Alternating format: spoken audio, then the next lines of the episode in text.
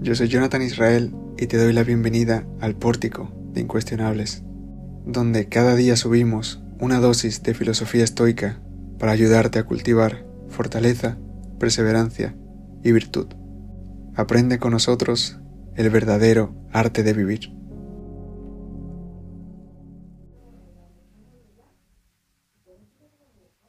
Muy buenas, ya sabéis que los jueves hacemos lecturas estoicas y hoy toca leer el manual de Pícteto, en concreto el primer pasaje. Primero lo leeré entero y después iremos frase por frase, descifrando o comentando lo que Pícteto quería decir. Vamos a ello. Manual de vida 1. Entre todas las cosas que existen, hay algunas que dependen de nosotros y otras que no dependen de nosotros.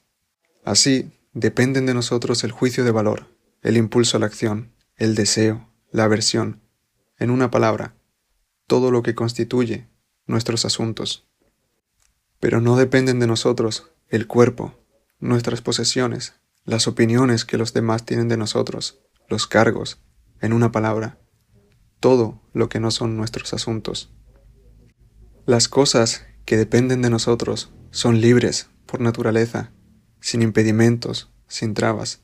Por el contrario, las cosas que no dependen de nosotros se hallan en un estado de sometimiento, de servidumbre, y nos resultan ajenas.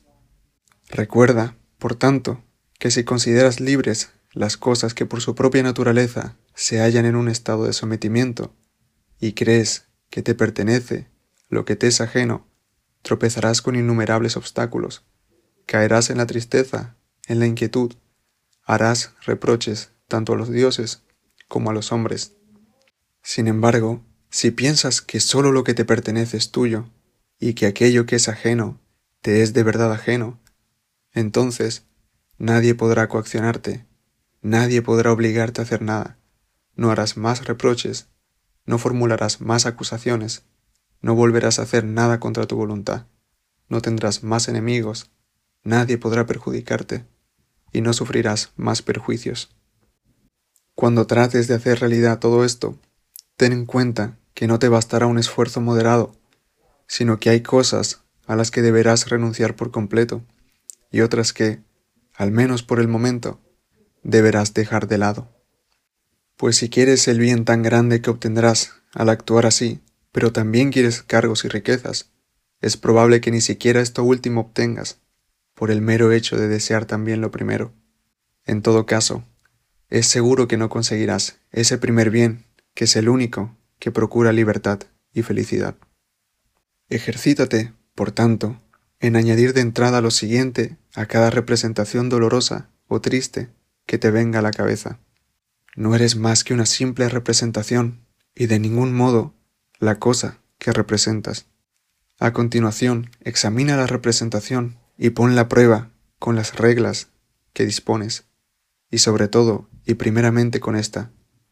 ¿Debo situarla entre las cosas que dependen de mí o entre las cosas que no dependen de mí? Y si concluyes que forma parte de las cosas que no dependen de ti, ten bien presente que no te concierne. Muy bien, ahora vamos a ir frase por frase a hacer eso que he dicho al principio. Vamos a intentar ver que, cuáles son las ideas que hay detrás de estas palabras de Pícteto. La primera dice, entre todas las cosas que existen, hay algunas que dependen de nosotros y otras que no dependen de nosotros. Así, dependen de nosotros el juicio de valor, el impulso a la acción, el deseo, la aversión, en una palabra, todo lo que constituye nuestros asuntos. Muy bien, aquí Epícteto presenta lo único que depende de nosotros y lo único por lo que debemos preocuparnos, esto es, el juicio de valor, el impulso a la acción y el deseo, lo que son también los tres ejercicios del alma. El juicio de valor corresponde a la disciplina del juicio, que consiste en ver todas las circunstancias de manera objetiva, sin poner ninguna etiqueta. Por ejemplo, ¿hay atasco? Eso no es ni bueno ni malo. El hecho objetivo es simplemente que hay atasco, nada más. En sus disertaciones, Epícteto decía, su barco ha naufragado. ¿Qué ha pasado? Que su barco ha naufragado. ¿Nada más? Nada más. Lo de que le van mal las cosas, cada uno lo pone de su propia cosecha. Lo siguiente es el impulso a la acción, corresponde a la disciplina de la acción, esto es, actuar en todo momento de cara al bien común. Es un pilar del estoicismo. Séneca decía, el hombre es cosa sagrada para el hombre. Marco decía también, he hecho algo en favor del bien común, entonces he obrado en mi provecho. Luego tenemos el deseo y la aversión, que corresponden a la disciplina del deseo. El deseo es la fuerte inclinación a querer lo que se cree que es bueno, y la aversión a rechazar lo que se cree que es malo. Los estoicos decían que debemos desear únicamente la situación tal como es, es decir, aceptarla, lo que se conoce popularmente como amor fati. Estos son los tres ámbitos del alma. De todo lo que existe, nada más depende de nosotros.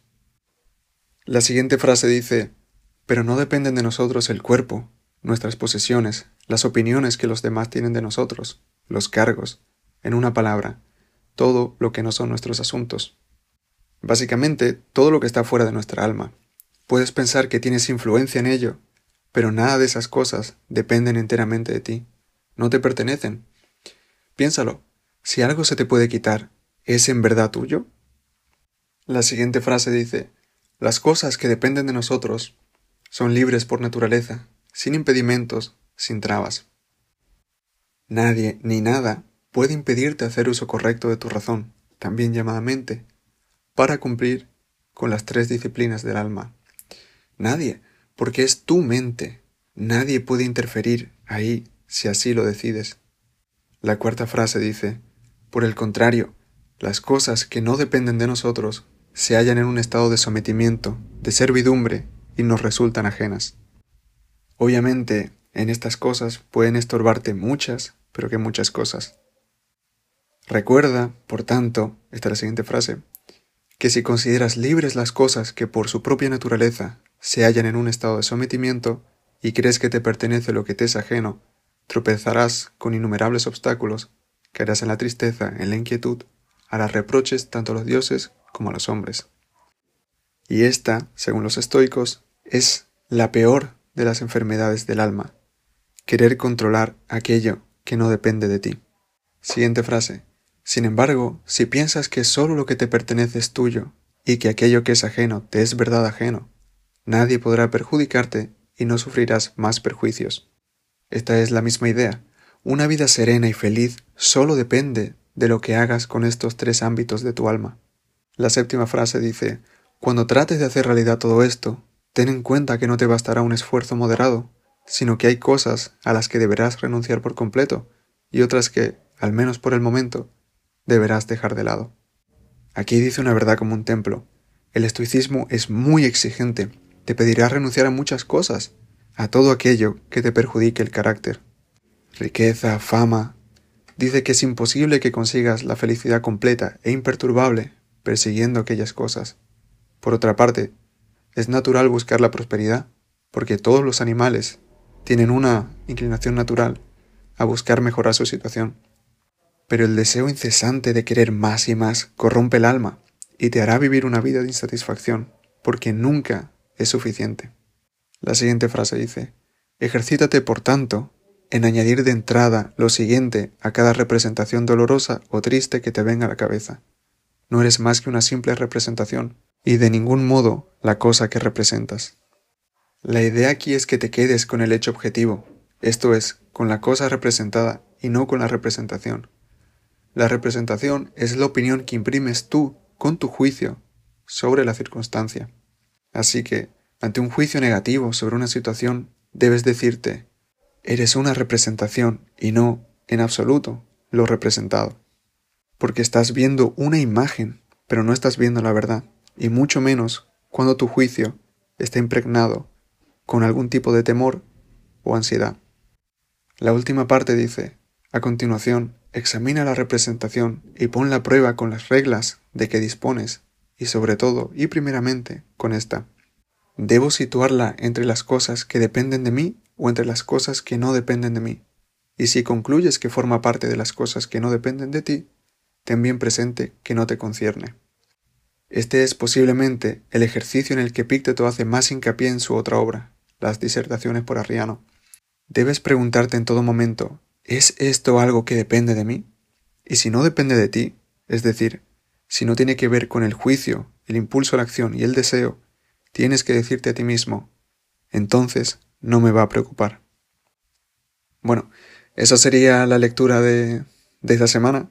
La verdad que Epícteto es muy complicado de entender porque necesitas conocer muchísimos términos de, del estoicismo, pero es cierto que es la mejor fuente, diría yo, que tenemos del estoicismo a día de hoy. Así que merece muchísimo el esfuerzo de entender a Epícteto. A mi parecer, el mejor estoico que ha habido. Y listo, sin nada más que añadir, nos vemos mañana y consérvate bueno.